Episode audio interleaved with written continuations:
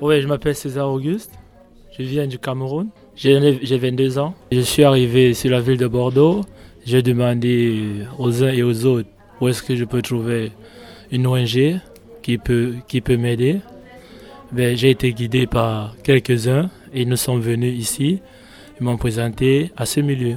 Je connaissais le réseau Caritas depuis l'Espagne, par le pays auquel je suis venu, en premier lieu en Europe. Déjà, étant là-bas, j'ai une idée et la chance de rencontrer ces gens. Quel a été l'accueil que vous avez trouvé ici? L'accueil très chaleureux, tout comme en Espagne. Je pense aussi dans d'autres pays d'Europe, c'est pareil. Déjà, accès à une douche, à un, à un ticket resto et à un dépannage. Tout se passe bien, on est en famille, euh, c'est un modèle à suivre.